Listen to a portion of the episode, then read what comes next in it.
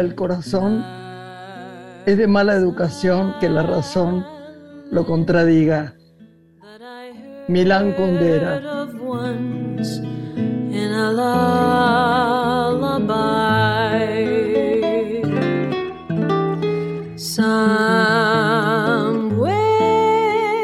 Hola Lore, ¿cómo va? Hola Grace, qué gusto encontrarnos otra vez en este nuevo sitio con todo nuestro querido equipo de la radio y nuestra audiencia de una mujer. ¿Cómo, estás? ¿Cómo amamos la radio, no? Yo creo que es el único sentimiento que no cambio nunca. Hay momentos, te diré, en que me da menos ganas de, de hacer una cosa u otro, me siento cansado. Chiquito lo sabe, bueno, Santiago que está de vacaciones ahora también lo sabe siempre contamos la verdad porque sabemos que estamos grabando, pero siempre, siempre, siempre salgo entera y bien con el tema de la radio, ¿no? Creo que es un, ciclo este en el que nos nutrimos mutuamente de los invitados, de todo el contenido que, que se despliega en cada programa y en el que siempre rescatamos algún aprendizaje. Esperemos que esto también le pase a nuestra audiencia, a una mujer. Así que entusiasmadas y con la mejor energía de empezar. Es increíble porque yo también siento que hay maestría todo el tiempo. Digo, a vos te pasará. Algún programa nos parece más fructífero, otro menos interesante, pero hasta el menos interesante siempre hay una maestría. Nos sentimos muy felices. Debo decirte, además, que estuve repasando, ¿no? Eh, los personajes que hemos tenido, pero yo no solamente hablo de celebrities, que fueron muchas, sino la linda gente que estuvo en este programa, ¿no? Sí, personalidades, como decís, que tienen un propósito en la vida, ¿no? Y eso es lo interesante. Por eso ese rescate que creo que en cada programa las dos podemos hacer de las conversaciones amorosas que, que tenemos, ¿no? Y el ejercitar algo que para mí es un gran aprendizaje también, la escucha con cada uno de los invitados, que creo que por eso se sienten también tan a gusto, ¿no? Y compartimos como un espacio en ese sentido mancomunado, de intercambio, de nutrirnos, de aprender. he estado muy feliz porque este tiempo que he estado acá en Mar del Plata y antes también, cuando estoy en el lugar donde esté, la gente que me habla de la radio me habla de una manera tan entrañable me dicen, estuve viendo tal y lo que dijiste tal, y tu sobrina Lorena que sabe tanto y dijo tal cosa, y nos meten en un tren, me dice, donde no tenemos ganas que haya estaciones, me dijo una señora, me pareció tan linda la frase, ¿no? Qué lindo. Bueno, ¿y cuánto ha pasado en este verano, no? Ya nosotras estamos igual iniciando el programa en plena temporada, pero quiero aprovechar para felicitarte por este reconocimiento que has recibido en la ciudad de Mar del Plata, en la entrega de ah. Martín Fierro, la comunicación digital nativa, ¿no? Eh, lo digital, las nuevas tecnologías que nos desafían eh, todo el tiempo, ¿no? Que se han vuelto más amigables, más, más flexibles, más fáciles para, para, nosotros y que nos disponemos siempre a aprender y eso es lo, lo lindo de este reconocimiento que has tenido, ¿no? Cómo podemos aprovechar la tecnología a nuestro favor, ¿no? Como una oportunidad. Vos sabés que sí, yo creo que fue muy especial eso y me gustó mucho y casi te llamo porque iba a pedirte las directivas y al chiquito también, porque digo, ¿qué diablos digo? De... Y dije lo que, lo que sabía y lo que me había pasado con, con, con los films y con todo, de hacer eh, las películas de otra manera, sin material fílmico, con, con, con, este, esta nueva usanza que hay ahora, que viene para adelante y viene para el futuro y viene para quedarse para siempre. Bueno, ¿qué te pareció lo de Milán Kundera? Me encantó y al respecto quería sumarte de este novelista, escritor, dramaturgo y ensayista que siempre me sorprendió lo ecléctica de su formación, ¿no? Porque él estudió, yo no lo recordaba, musicología, después eh, introdujo las referencias de la música a su obra literaria y después la literatura llegó a su vida, pero más tarde el cine. Y al cine se dedicó durante muchos años a enseñar. Así que me parece que es muy plural su formación y esto hace a la maravillosa escritura ¿no? que él despliega cada vez que escribe. Es, gracioso porque además hay frases de Milán Kundera, tomamos un poquito más de espacio, le, le cuento a Chiquito, de Milán Kundera, con una alegría enorme, porque decía frases graciosísimas. Hay una de las que me acuerdo, aunque no esté de acuerdo, me acuerdo, que decía, las mujeres, las feministas nos van a matar, no se enamoran de los hombres hermosos, se ah. enamoran de los hombres que tuvieron mujeres hermosas. y era gracioso. Era muy gracioso. Muy, muy, muy. Bueno, ¿qué hacemos? Una breve pausa, si te parece, para presentarnos formalmente y recibir a nuestro primer invitado en Una Mujer. Ahí está.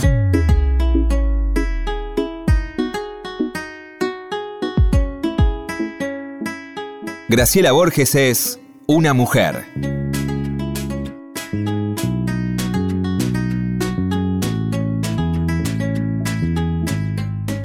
Bueno, mi querida Lore, tenemos yo tengo que apartar la idea de que es alguien muy cercano, que queremos mucho, porque si no me complico con lo que sé y lo que le gustaría a la gente saber, y lo que vos sabés y lo que yo sé, es un lío total. Voy a tratar de estar, este, no con los ojos distraídos, pero, pero con cierto velo encima para no andar abriendo esta boca y contando cosas que sé. ¿Lo querés presentar? Claro que sí.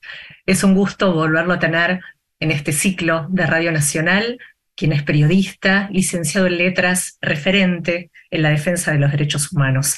Ha trabajado en muchos medios de comunicación, en Clarín, Revista Eñe, colabora además con el suplemento Soy de Página 12, ha sido la voz y guionista de Cupido, ha participado de programas como Zapping, Televisión Abierta, Intratables. Se ha destacado en la adaptación de la obra Teodora de Händel para su última presentación en el Teatro Colón conduce No se puede vivir del amor, el primer programa de diversidad sexual emitido desde la 1110, la radio pública. Es autor, además del libro de Cupido, también de Orgullo y Barullo, las entrevistas de No se puede vivir del amor, que ha editado Indie Libros. Y escribió su primera novela de ficción, Te arrancan la cabeza, que editó ah. Mansalva y hoy vamos a explorar. Franco Torquia es nuestro invitado hoy en Una Mujer. Muy bienvenido, Franco. Gracias por estar una vez más. Muchas gracias, Lorena. Muchísimas gracias, Graciela. Hola, querido. Hola, Graciela. Yo quiero antes que nada decir algo, si se me permite, que dijimos antes de, salir al aire, eh, y es que yo a diario repito, voy a, voy a llamarlos mantras, mantras que, he aprendido de vos, Graciela. Sí, el otro día descubrí que el significado de, de la palabra mantra es precisamente la mente a salvo. La mente a salvo. Exactamente, eh, es verdad. Eh, la mente a salvo la tengo gracias a, un conjunto de mantras que a veces me salen exactamente igual, a veces trastabillo, a veces me equivoco, pero que he aprendido de vos, así que gratitud desbordante, gratitud desbordante. Gracias, mi amor.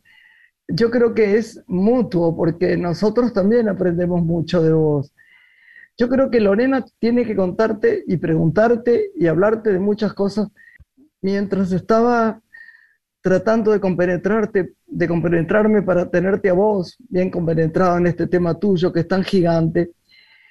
Pienso que todo nace también, la mayoría de las veces, en una educación de la casa, del hogar, más que nada no enseñanza de palabra, sino hechos, ¿no?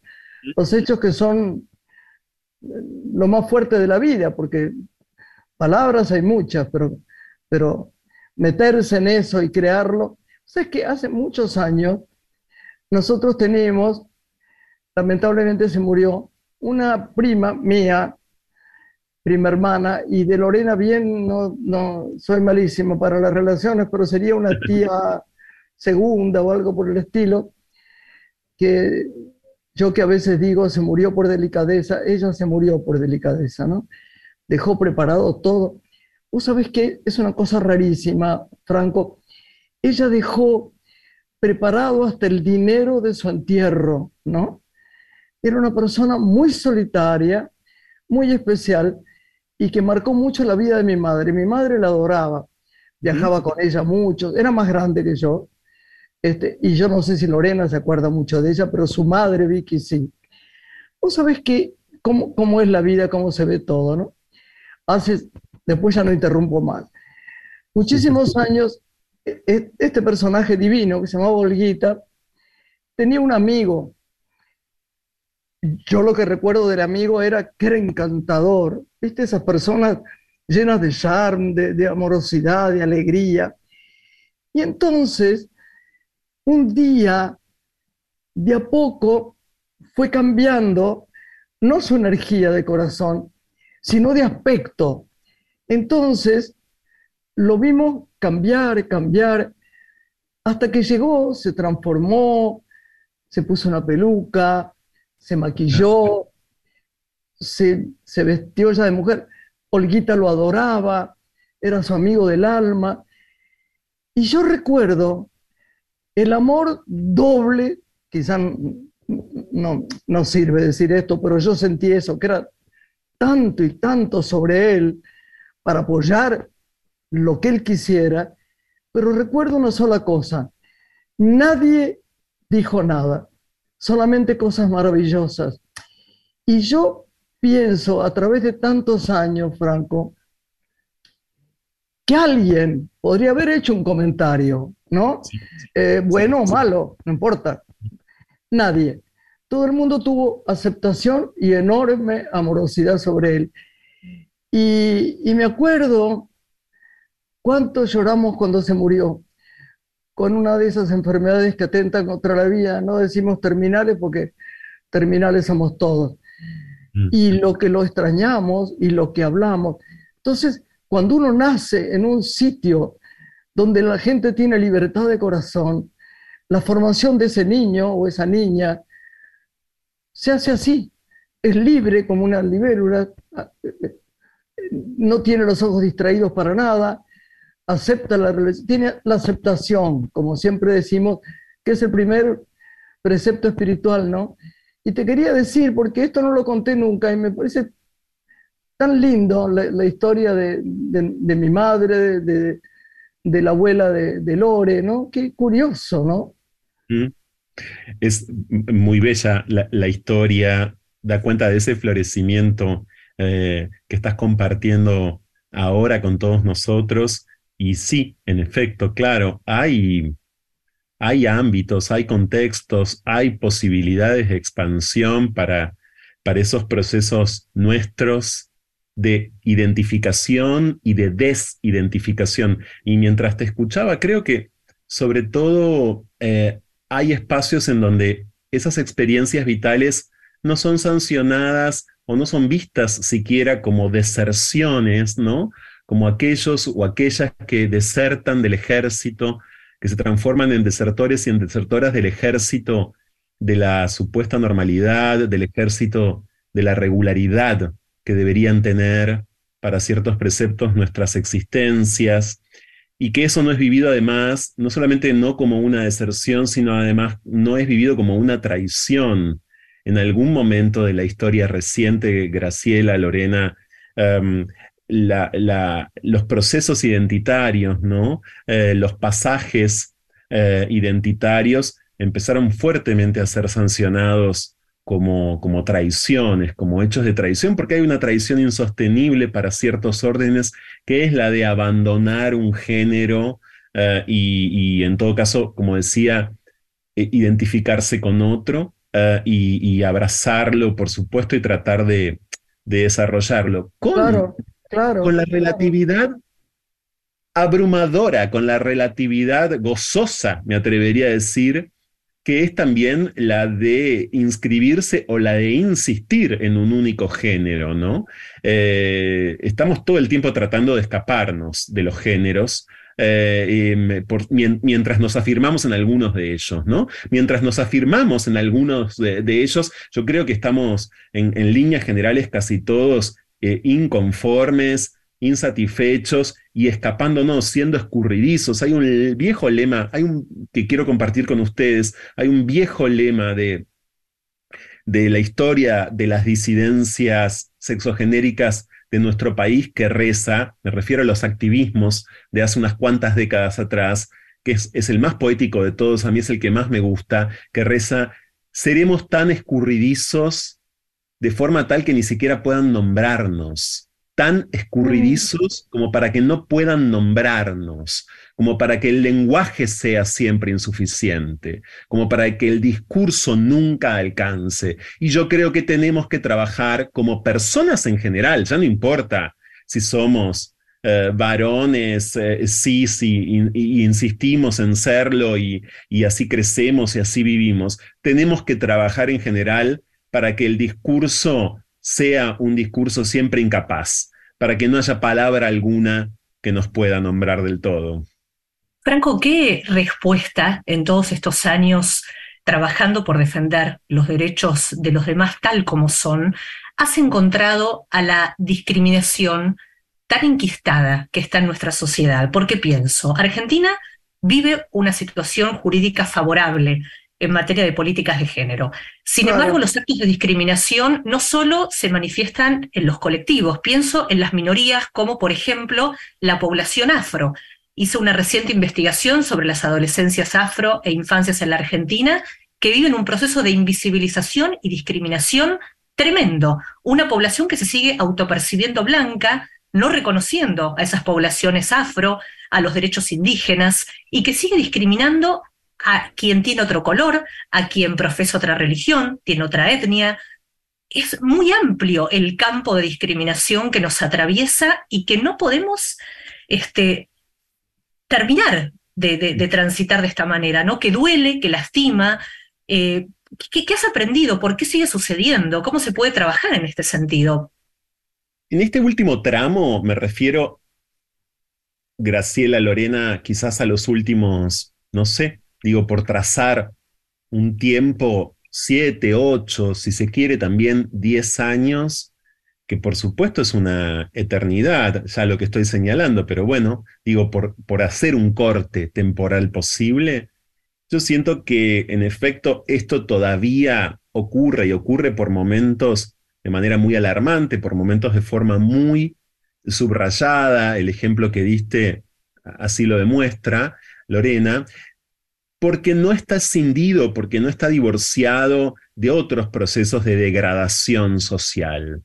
Este, por ejemplo, es un momento especialmente árido, ¿no? Este es un momento especialmente duro, económicamente, socialmente, eh, y por ende no pensar que, va a ser un momento en el que ciertas crueldades, ciertos avasallamientos, uh, yo diría, ciertas, ciertas intentonas eh, de pudrir a los demás no van a, tener lugar, sería bastante ingenuo. No, digo, cuando entonces la descomposición es tal, es difícil, es por lo menos, eh, o sería por lo menos insólito, sentir que no va a ocurrir también eh, esto de estar potenciadas como están las actitudes, las prácticas discriminatorias o excluyentes, ¿no? Esto me parece importante señalarlo porque da la sensación, por supuesto, en nuestro país, de que el marco legal nunca alcanza. Y el marco legal nunca alcanza. El trabajo de las leyes es un trabajo que los estados tienen que hacer y es un trabajo que, que acompañamos siempre, por supuesto, y que además desde ya eh, aplaudimos y del que hacemos uso. Ahora, sin dudas, no es suficiente. Yo antes hablaba de la insuficiencia orgullosa frente al discurso que sea siempre incapaz de nombrarnos, bueno, de nombrarnos, bueno, que, que, que, que las leyes no sean del todo capaces Está bastante estudiado, por cierto, para la jurisprudencia, para la filosofía del derecho, esto está bastante estudiado, la ley, digo, en general no, no llega, no puede, es mucho mejor tenerla a no tenerla, pero cada día más yo creo que, que la exclusión no está, insisto, separada de otras maquinarias de exclusión que están en curso en nuestra sociedad, ¿no? Y hablar de esto a veces, miren, yo, a mí me pasa haciendo el programa de radio, me pasa escribiendo muy a menudo sobre esto, me pasa hablando con ustedes. Ahora mismo yo pienso que sin dudas hay tantas personas que están batallando de manera denodada mientras escuchan este programa majestuoso para tan solo poder atravesar este día y nada más que este día con alimentación, con cuidados, con afecto. Eh, y entonces a veces, claro, las causas, ¿no? O las historias frente a las que personas como yo solemos alzarnos pueden parecer hasta triviales, si se quiere, o menores o secundarias, al lado de todo aquello que está padeciendo buena parte de nuestra población. Por supuesto que no son secundarias y por supuesto que todo reclamo, desde luego, es genuino eh, y, parte de un ladrido. Eh, eh, pero bueno, hay también cuando, cuando hay una descomposición tan, tan marcada como la de, la de estos tiempos en nuestro país, se establece una competencia de ladridos, ¿no? se establece una especie como de concurso para ver qué alarido eh, llega más lejos y qué necesidades están más jerarquizadas que otras. Entonces, aquí es donde tenemos que hacer una distinción brutal entre lo que puede pasar en un país en este momento del denominado norte global, ¿no? En un país europeo, o de Europa Central sobre todo, o en un país, eh, qué sé yo, en un país norteamericano, eh, con lo que pasa en nuestra parte de las cosas que es esta parte, y en donde siempre, claro, hay urgencias por encima de otras urgencias, por encima de ciertas urgencias. Creo que es, ese es el trazado general que me gustaría compartir con ustedes hoy. Yo siento que el panorama es muy, muy, muy difícil, eh, muy arduo. Perdón, perdón, mi amor, vos sabés que yo, qué mal, ¿no? Eso sí, es tener los ojos distraídos. Yo no sé por qué pensé pensé que estaba todo mejor. Mira lo que te mm. digo. Mm. Yo pensé que estaba todo mejor y no está todo mejor, porque yo sé lo que vos sabés y, yo sé lo que es mi comportamiento, con, sí. Cómo somos todos esta familia, vos lo sabés, Lorena le pasa lo mismo, cómo intentamos observar al otro con... No tenemos, yo a veces digo, no tengo juicios pesados, tendré juicio, porque si vos pensás que a cada minuto decís algo elogioso o no, si levantás la mano, durante todo el día tenés juicios. Pero digo, nunca tenemos juicios pesados. Y, además tenemos, ¿qué pasará con aquello, como decía Adolfito Bioy Casares, qué pasa con la vieja compasión, ¿no? Que es mm. padecer con, en el fondo. Y hay algunas cosas a mí que me han emocionado mucho, ¿no? Una vez o sea que era el 2001 cuando hice, no me acuerdo bien, pero me parece que la Ciénaga la debo haber hecho en el 2001, ¿no? Creo que se creo que se estrenó en 2001, creo que filmaste en el 2000, creo, si mal no recuerdo. ¿Eh? Sí. Creo que filmaste en el 2000 y se estrenó en el 2001. Claro, en el 2001 se estrenó. bueno, estábamos ensayando en un hotel que se llamaba Cristóbal Colón, que queda por ahí por, por, por, eh, no sé, cercano al barrio norte, pero bien exactamente no sé. Todos los santos días de la vida. Salía tarde un día y muy cuidadosamente con el auto doy la vuelta, porque lo pongo muy cuidadosamente, y en la mitad de, la, de, cuando doblé, veo una chica trans, eh, casi la atropello. Bueno, yo quiero contarte que la, angustia que me provocó era una cosa terrible. Ella se paró y yo le dije, discúlpame, no, me dice, si yo estaba en la mitad de la calle. Digo, ay, no sé cómo pedirte perdón. ¿Vos sos Graciela Borges? Sí. Ay, yo, vení, vení, le digo, subí, subí que te llevo a donde vos quieras. Y vos sabés que me pasó una cosa para escribir un cuento, no, no sé de quién, pero Scott Fitzgerald lo escribiría muy bien.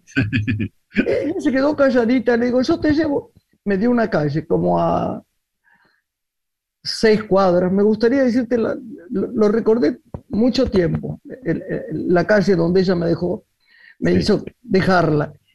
Y, y ella de golpe, yo le digo, pues mi amor, no tenés frío. Digo, ven y ponete, estaba muy desnuda. Digo, ponete este abrigo mío no era nada especial para mí. No me importaba el abrigo ni la nada. Y ella, faltaba poquito para que se baje, empezó a llorar. Yo paré el auto contra ahí la acera y le digo, ¿qué te pasa, mi amor? ¿Qué? No, dice, vos sabés que nunca me voy a olvidar, me dijo, estoy tan cansada. Mm. Mm. Mm. No sé, que ahora mismo me dan ganas de llorar. Me dijo, estoy tan cansada. Digo, pero mi amor, ¿qué? ¿Comiste bien? ¿Estuviste bien hoy? Hoy, hoy, hoy. Es todos los días, no hoy. Y yo me acuerdo que le di mi número, ella nunca me llamó, yo la abracé así y le digo, vos sabés que con este número hay alguien que te va a esperar con amor. Y como yo, hay mucha gente que hace eso. Y, para mí, pero a mí, el, te lo juro, el estoy muy cansada, mm. me rompió el corazón, de verdad, porque entendí que no era porque estaba muy cansada, porque, porque había conseguido ¿no? un cliente, porque tenía frío, porque tenía hambre. Estaba muy cansada de la vida. Sin dudas. Pues ese corazón roto, tu corazón roto, es, es, también análogo, Graciela, a otros corazones rotos frente a, frente a ese cansancio, por ejemplo, de las personas trans, pero ocurre que hay una suerte de mayoría aún de corazones intactos frente a, esas existencias que, miren, hace poco leía a Wisława Szymborska, es muy difícil de pronunciar, a Wisława, que fue premio Nobel de Poesía en el 96, eh, pues poeta polaca, eh, y en un poema, eh, Wisława habla de los cuerpos de quienes nacemos con cuerpos de despedida. Y me pareció ah, efectivamente una categoría, claro, me pareció una categoría la verdad, muy operativa para, para pensar incluso a las personas trans y a tantas otras personas eh, que, que, en efecto eh, padecen todo tipo de exclusión, ¿no? Y a eso yo quisiera agregar algo que cuando a fin de año tuve el honor de recibir una distinción por el programa de radio en la legislatura de la ciudad, a mí se me ocurrió pensar también públicamente ¿Qué es la idea de vidas bajo plebiscito, el cansancio de esa chica trans, Graciela. Es por tener todos los días que plebiscitar su propia vida, como si tuviera que preguntarle todos los días a la sociedad si su vida es una vida posible y si su existencia es una existencia, diría yo, factible, real, digna de ser respetada. Ese plebiscito permanente es en efecto devastador y cómo no cansarse. Entonces, hoy, claro, sí, hoy hay personas trans que tienen trabajo formal, hay personas trans incluso que, que pueden terminar sus estudios secundarios, antes diría también estudios primarios. Que esa idea, más bien. Te pido un favor, eh, vos que nos entendés y nos, los temas de la radio. ¿Podemos hacer un segundo? ¿No, Lore? Una pausa. Pequeño, pequeño, pequeño, ponemos una linda música y seguimos con este hombre precioso a quien amamos. Con Franco Torquia. Sol de los arenales, regada en sangre del bravo Saigüenque, grito que está volviendo en tu desbocado otro pehuenche.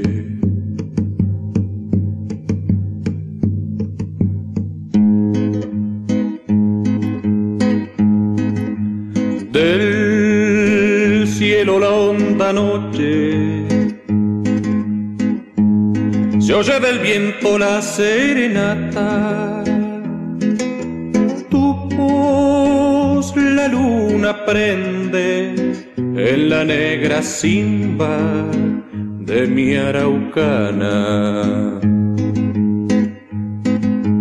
Aguas que van, quieren volver. Aguas que van, quieren volver. Río arriba del canto aprendido, Neuquén, Quimei, Quimei, Neuquén.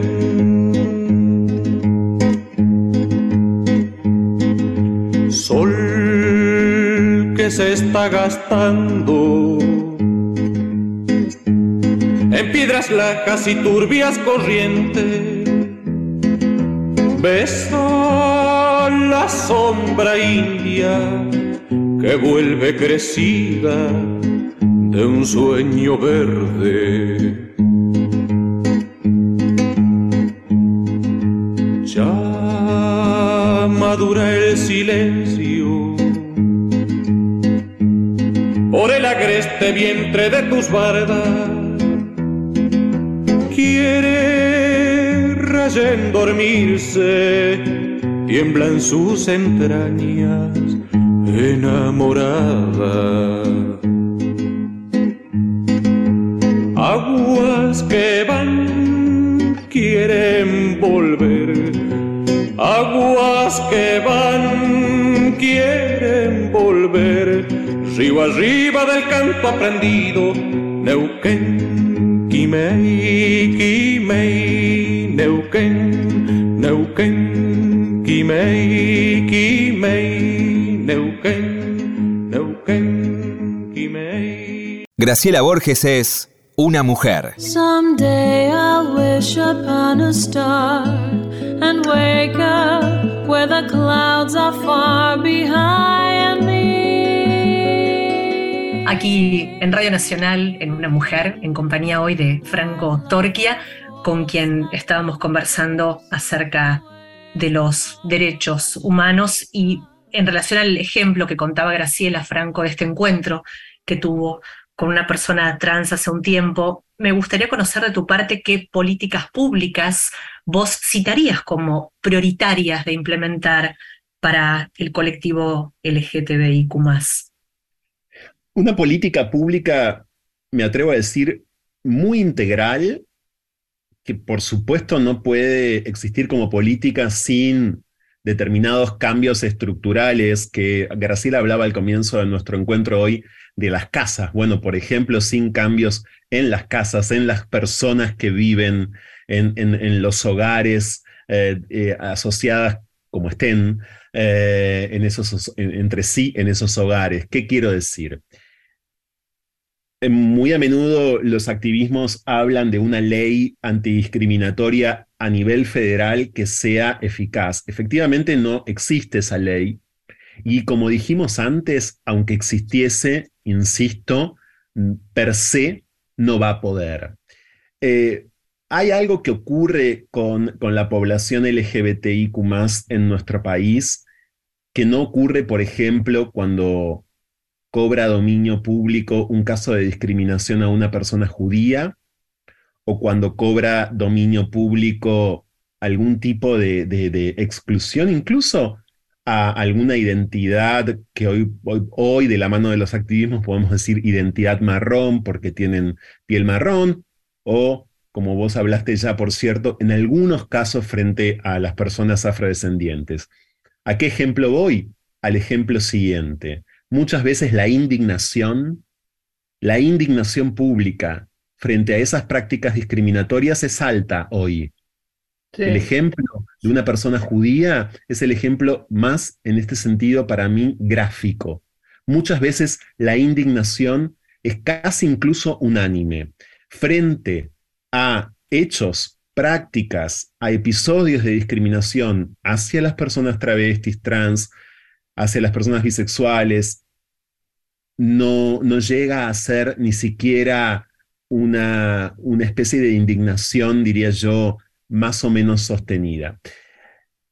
Es decir, esa jerarquía que hay en la indignación, ese termómetro, me atrevería a decir, de, indignación que marca diferentes temperaturas, no solamente depende de una ley, necesaria es esa ley, necesaria es esa ley, sin dudas, depende también de, de cambios muy estructurales.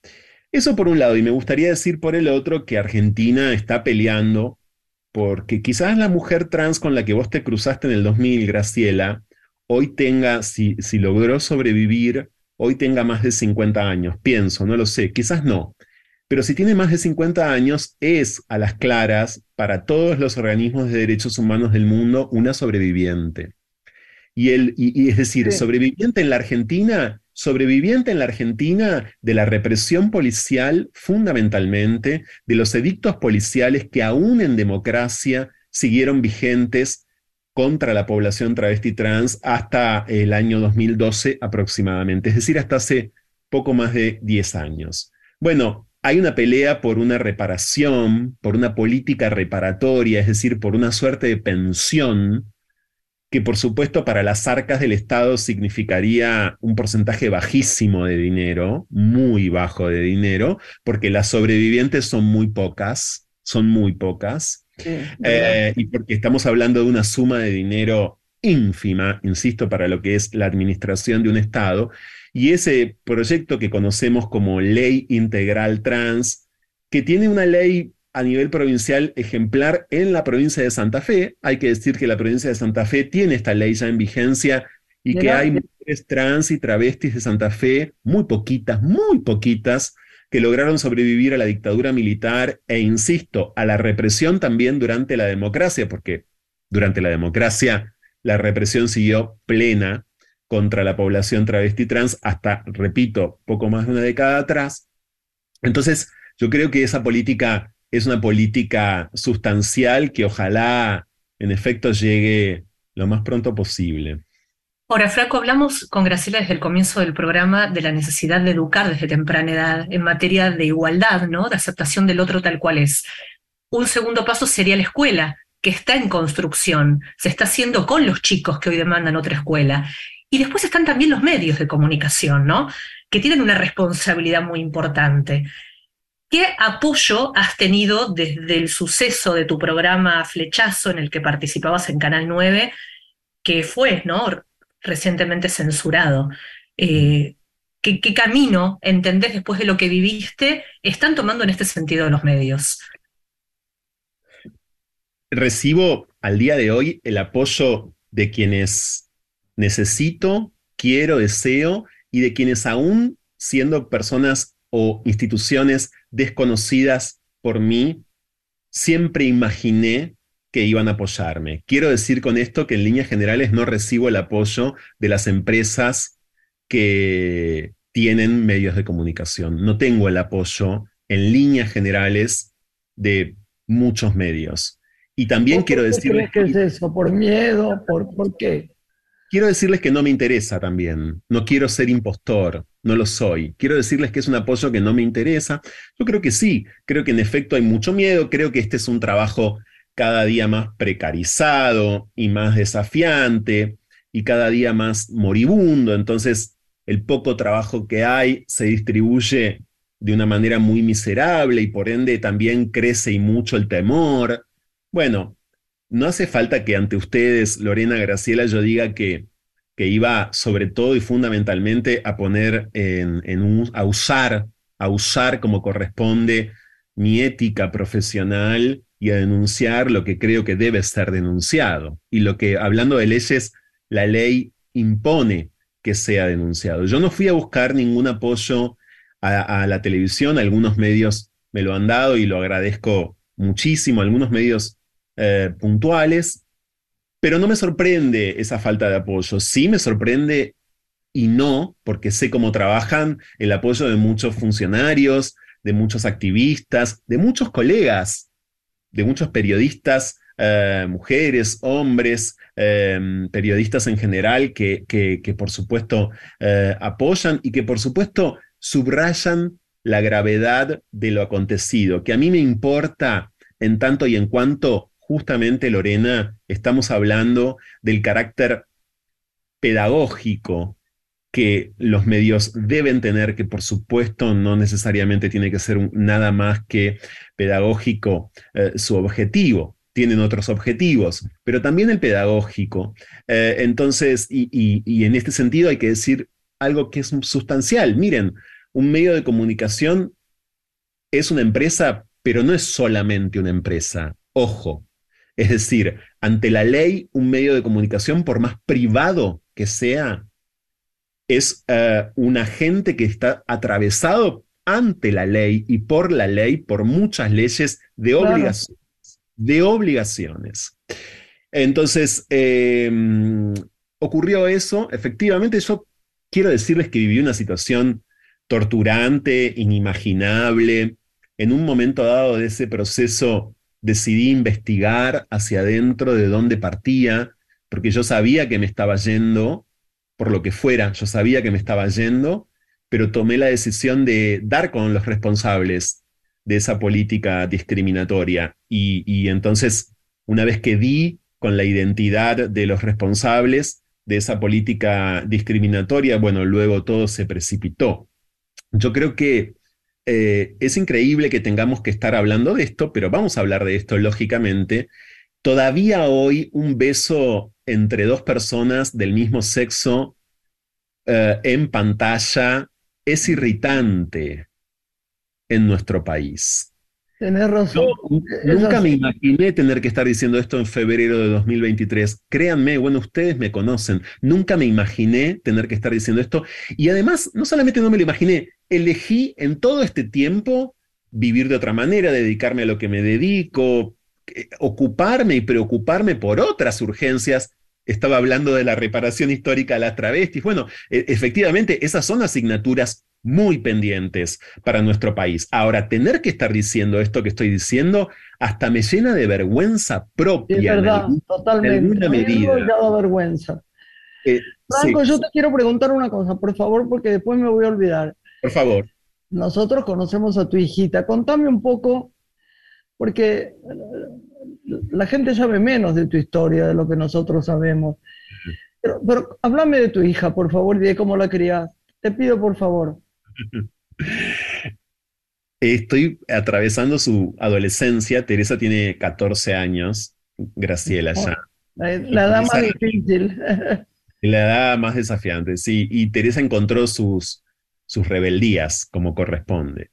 Y su rebeldía es un desacato bastante marcado respecto de cómo soy yo eh, y respecto de aquello sobre lo que quizás insistí a lo largo de más de una década de vida suya, eh, por lo cual hoy relativiza todo, aquello que en mí detecta como si fuese, bueno, eh, mis mantras, ¿no? Eh, mis saberes, mis sentencias, las relativiza mucho, las discute fuertemente, cree, por supuesto, y respeta todo tipo de derecho humano desde ya en ese sentido, también se permite hacerse preguntas y a diferencia mía, bueno, es una niña hoy ya adolescente a la que la educación formal no le interesa, los libros tampoco, eh, la escritura menos, la literatura le parece un embole mayúsculo. Eh, el otro día, miren, tiene una edad especial, ¿no? El otro día estábamos en Mar del Plata, como te conté, y le dije, quiero ir a conocer una librería muy bella que vi por la calle San Luis al 2800, necesito ir, y en un ataque de furia me dijo, basta papá, tenés suficiente cantidad de libros ya, ¿para qué querés comprar un libro más? Conformate con los que tenés, dejate de joder. Bueno, esta es Teresa hoy. Eh, creo que es un momento. Espero que sea una ¿Qué fuiste a una que se llama Libros de Arena? No, a una que no, recuerdo libros de arena en Güemes, la recomendamos un montón. Hay dos en Güemes, sí. Hay dos en Güemes. Queríamos ir los libros, ¿no? Pero es, chiquita. yo no hubiera hecho nada. Yo no hubiera hecho es chiquita, tiene que volver todavía de una parte que es muy difícil. ¿Ha leído tu libro, Franco? ¿Te arranca en la cabeza el que acabas de editar? No, no, no. sí, hablemos de eso. No, siente que, siente que, que ya me leyó. Mi hija cree que ya me leyó. Eh, mi hija cree que, es decir, que ya me descifró, ¿no? Eh, que todo aquello que yo puedo codificar en la ficción, ella lo conoce de primera mano, fuera de la ficción, y por ende no necesita leerme. Eso es lo que siente. Ah. Seguramente, quizás algún día vaya a leerme, no lo sé, pero no, no por el momento, no, no, no. Ahora, se, hizo, pensaba, referencia a, Puig, ¿no? Cuando se presentó tu libro, aquellas estampas de la vida cotidiana que han caracterizado su escritura parecen eh, surgir, ¿no? En tu obra. Preguntarte si a vos te convoca, Puig, como escritor, a quien eh, Alan Pauls ha definido como pura paradoja hecha literatura, ¿no? Dice que nadie fue tan anacrónico y tan contemporáneo al mismo tiempo. Alguien dice Paul, que hacía vanguardia con voces de tías, epistolarios provincianos, estrellas de Hollywood y letras de tango. Todo eso era Puig. Eh, miren, cuando en el año 96 yo leí a Puig, yo tenía 20 años y leí a Puig eh, fuertemente por la carrera, por la carrera de letras. Eh, me recuerdo viniendo en tren a Buenos Aires de La Plata, leyendo la novela que a mí más me gusta de Puig, que es de Buenos Aires Affair, que es del 73. Yo estaba preparando mi ingreso a la carrera y, y, mm, para mí fue en todo sentido, en todo sentido, absolutamente revelador. Y mm, las comparaciones con Puig a partir de lo que yo escribí y publiqué el año pasado, desde luego me resultan muy excesivas. Eh, pero sí es verdad que hay algo pertinente, ¿no? Y, que tiene que ver con que, en efecto, yo traté de trabajar cierta oralidad, ciertas voces orales, ciertos discursos orales, eh, de, de forma, de una forma que si no hubiera existido Puig en nuestra literatura y en la lengua española, muy difícilmente hubiera podido ser publicado incluso lo que yo escribí. Es decir, eh, ese envión, esa, suerte como de puntapié para el propio Puig en su momento en el 69, cuando, en el 68, perdón, creo que es 68 la tradición de Rita Hayworth, ahora tengo una duda, pero bueno, 68-69, es editado por Jorge Álvarez en Buenos Aires, también ese fue un acontecimiento cultural, fue una osadía, ¿no? Por parte de, Jorge Álvarez editar a Puig. Bueno, eh, ese gesto posibilita tantos otros y yo creo que, al- eh, que te arrancan la cabeza, eh, sin dudas, es empujado como gesto editorial o, o posibilitado, mejor dicho, porque, porque existió Puig en nuestra historia y porque existe y porque no se puede dejar, por supuesto, de reincidir eh, en él. Hay algo además, maricón, eh, en, en Puig que está, por lo menos en, en mi generación, muy latente, ¿no? Eh, una amiga cuando terminó de leer lo que yo escribí, me dijo, uy, esa barrialidad, ¿no? Como, como de, de mariconcito eh, suelto en un barrio del Gran Buenos Aires en la década del 80, sí, claro. Eh, miren, el mayor orgullo para mí respecto de, de Te arrancan la cabeza, no solamente que hay quienes, periodistas de esta casa, como Inde Pomeraniec, por cierto, lo han, lo han comparado con Puig, insisto, a mí me resulta excesi- excesivo, pero lo agradezco. No, es verdad, total, yo lo leí, es verdad. El mayor orgullo para mí es que es un libro clasificable y hablando de géneros, porque empezamos hablando de géneros, de identidad y de desidentidad en la cabeza, es un libro sin género. Eh, yo no quiero, no quiero más que seguir defendiendo la forma que yo creo que tienen que tener las cosas, sobre todo cuando hago algo como escribir, que es, es un territorio mío, eh, totalmente mío, trabajo en periodismo, estoy muy acostumbrado, muy mal acostumbrado a tener que negociar la forma, a tener que adecuarme a la forma de los demás. Eh, y, y te arrancan la cabeza tener la forma que yo quiero que tenga, si no, no lo publicaba, de hecho. Miren, no, fue una- no fui a una editorial grande. Tenemos que juntarnos un día a que te cuente la semana entera que vivía en Río de Janeiro con Manuel Puig, Por favor. en su casa. No, Claro, en el y las periodo, por películas que tenía. Vos no sabés, Lore, lo que era. Debía tener 800 mil películas de todos los tiempos, no sé cuánto, pero mira, yo creo que me divertí tanto con él y al mismo tiempo me dio tanta ternura porque era un ser muy especial. Va a venir alguien que escribió sobre Manuel Puig y, y sus cartas y su... No, Sí, sí. maravilloso, Manuel, ¿no? Maravilloso, maravilloso. A, a mí me. Sí, después yo soy, conozco a quienes fueron amigos de él. eh, Javier Arroyuelo es uno de ellos, ¿no? Sí, También- señor. Tengo una coincidencia, mira, eh, increíble con Puig, que es que yo todavía estaba en La Plata en el año 90 cuando él lamentablemente muere, y Puig se murió el día de mi cumpleaños, se murió el No. 22 de julio del 90, sí, y está enterrado en el cementerio de La Plata.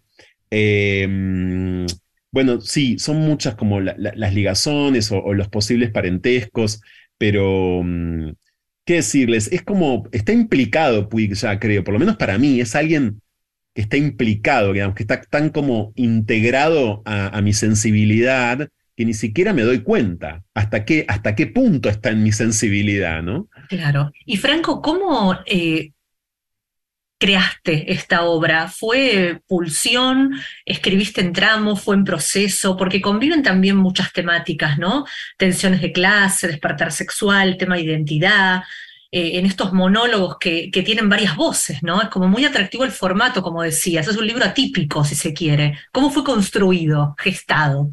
De forma completamente desordenada. Eh, viejos que tenían más de una década y luego hubo textos nuevos que trabajé sobre todo en la primera parte del año 2021 eh, y el libro finalmente salió en 2022, ¿no? En abril de 2022. Em, yo, miren, hoy antes de encontrarme con ustedes estaba pensando en que quizás me iban a preguntar por te arrancan la cabeza. Yo estoy trabajando ahora en, en un segundo libro que no tiene nada de ficción, en un segundo libro quiero decir, quizás con Mansalva. Tengo otros libros, vos ya lo contaste esto, Lorena, pero digo, en un segundo libro probablemente también con el sello Mansalva. Sí. Pero eh, pensando de vuelta en Te Arrancan la Cabeza, se me ocurrió decir esto, porque hay ahí voces, temas, escenas, eh, que en efecto son muy autobiográficas, ¿no? Lo que no es nada autobiográfico y siempre es universal, pensaba y quería compartirlo con ustedes, lo que no tiene nada que ver con uno mismo y siempre, aunque estemos escribiendo sobre nosotros mismos, es universal, es ese mensaje que emitimos eh, según el cual estamos contando que fue posible desapegarnos, que fue posible tomar distancia, que fue posible eh, eh, con perspectiva incluso diría yo, suavizar episodios de dolor y, bajarle el tono mayor también oh, a, ciertas tragedias, ¿no? Eso es universal y yo creo que esa es, de algún modo, la función de la ficción autobiográfica. Igual no sé si escribe una ficción autobiográfica, no quiero definirlo, ya lo dije, eh, pero eh, es, eso es universal y eso, por más que nadie lo necesite, sí es lo que quiero compartir con ustedes y con quienes nos escuchan. Eh, yo tomé distancia de, dolores personales, de momentos muy anudados de mi vida, de, acontecimientos muy confusos, muy brumosos, gracias a, poder volver a ellos y, hacerlos, hacerlos em, o filtrarlos, filtrarlos con la ficción, exagerarlos, reimaginarlos, recomponerlos, estirarlos, ¿no? Jugar, jugar eh, muchísimo con ellos. Bueno, esa enseñanza del juego es, sanadora y me salvó. Ahora, tu presente 2023, Franco, entonces es iniciar un nuevo proceso de escritura, nuevo libro que tal vez llegaría bajo el sello Mansalva, y además seguís con la radio. Sí, voy y con tu programa histórico. Sí, voy a contarles una primicia, miren, les voy a contar una primicia. Este, el programa de radio empieza su temporada número 11. Muy bien. en la 11-10. La del 11, claro, exactamente, el 4 de febrero y, y estoy escribiendo ese segundo libro que todavía no sé para a, dónde va a parar, pero confieso que Juan, Juan Cruz, después de leerte arranca en la cabeza, me dijo, eh, ahora después de todo esto, y cuando me estaba diciendo todo esto, se estaba refiriendo efectivamente a toda esa pelota. Es verdad. Eh, me lo dijo eh, a mí porque yo también lo leí al mismo tiempo que él, claro, claro. Tendrías que escribir esos libros suaves, me decía, respecto, por ejemplo, o sobre el café que tomás, o los pequeños sitios, claro, a los que te gusta ir, bueno, algo así, un poquito más grave igual es lo que empecé tímidamente a escribir. Pero eh, voy a hacer, después de mucho tiempo estoy muy contento y se los quiero compartir con ustedes, voy a hacer radio diaria y sobre información general. Qué bueno, qué alegría. no, sobre, no sobre diversidad sexual solamente, voy a hacer información general, voy a conducir un magazine a la, a la vuelta, digamos, a la tarde, de 18 a 21, que se va a llamar Franco Tirador, eh, en, la 990, que era Radio Splendid y que ahora se llama la 990. Eh, a, partir de, días, dentro de días. Sí, estoy contento porque, porque hace mucho tiempo que quería, que, que, que, que, apareciera la posibilidad también de hacer eso que se llama actualidad, pero de hacerla a mi manera, ¿no? De trabajar a mi manera la actualidad periodística, con alguien que sabe de economía, con alguien que sabe de política, ¿no? A la manera clásica de radio, digamos, pero tamizado por mí. Así que estoy contento. Qué bueno, lo mejor. tenemos que ir, Franco de mi corazón, pero ya sabes que te quedas con nosotros en el corazón. Nos da mucha alegría que hayas estado acá. Te mm. queremos y como siempre es una maestría escucharte. Por favor, por favor, yo te quiero muchísimo, Lorena, a vos también. Eh, Cada vez que quiero contar esto y, con esto nos despedimos. Estuve en este programa hace unos años, vuelvo a tener esta posibilidad hoy y mm, me siento súper bien. Voy a decir, eh, hasta hace poquito yo hubiera dicho, no lo puedo creer, y un amigo, Alejandro Tantañán, me dijo, ah. deja de decir, no lo puedo creer. Dejate de decir eso. Exacto. Entonces no voy a decir más eso, aprendí a desterrarlo, solo voy a decir que, que me hace súper bien y que evidentemente algo, de, algo bien debo haber hecho eh, para poder dialogar con ustedes. Así que muchas, muchas gracias. mi amor. Te mandamos toda clase de besos y abrazos. Que tengas un hermoso año, Franco. Gracias. Gracias, mi amor. Gracias, Lorena, y gracias a todos. Ahí está. Nos vemos la semana que viene, Lore. Nos despedimos. Un beso. Una mujer se ha perdido. Conocer el delirio y el polvo. Se ha perdido esta bella locura, su breve cintura debajo de mí. Se ha perdido mi forma de amar se ha perdido mi huella en su mar. Veo una luz que vacila y promete dejarnos a oscuras. Veo un perro ladrando a la luna con otra figura que recuerda a mí. Veo más, veo que no me halló. La noche tiene una mujer. Graciela Borges en la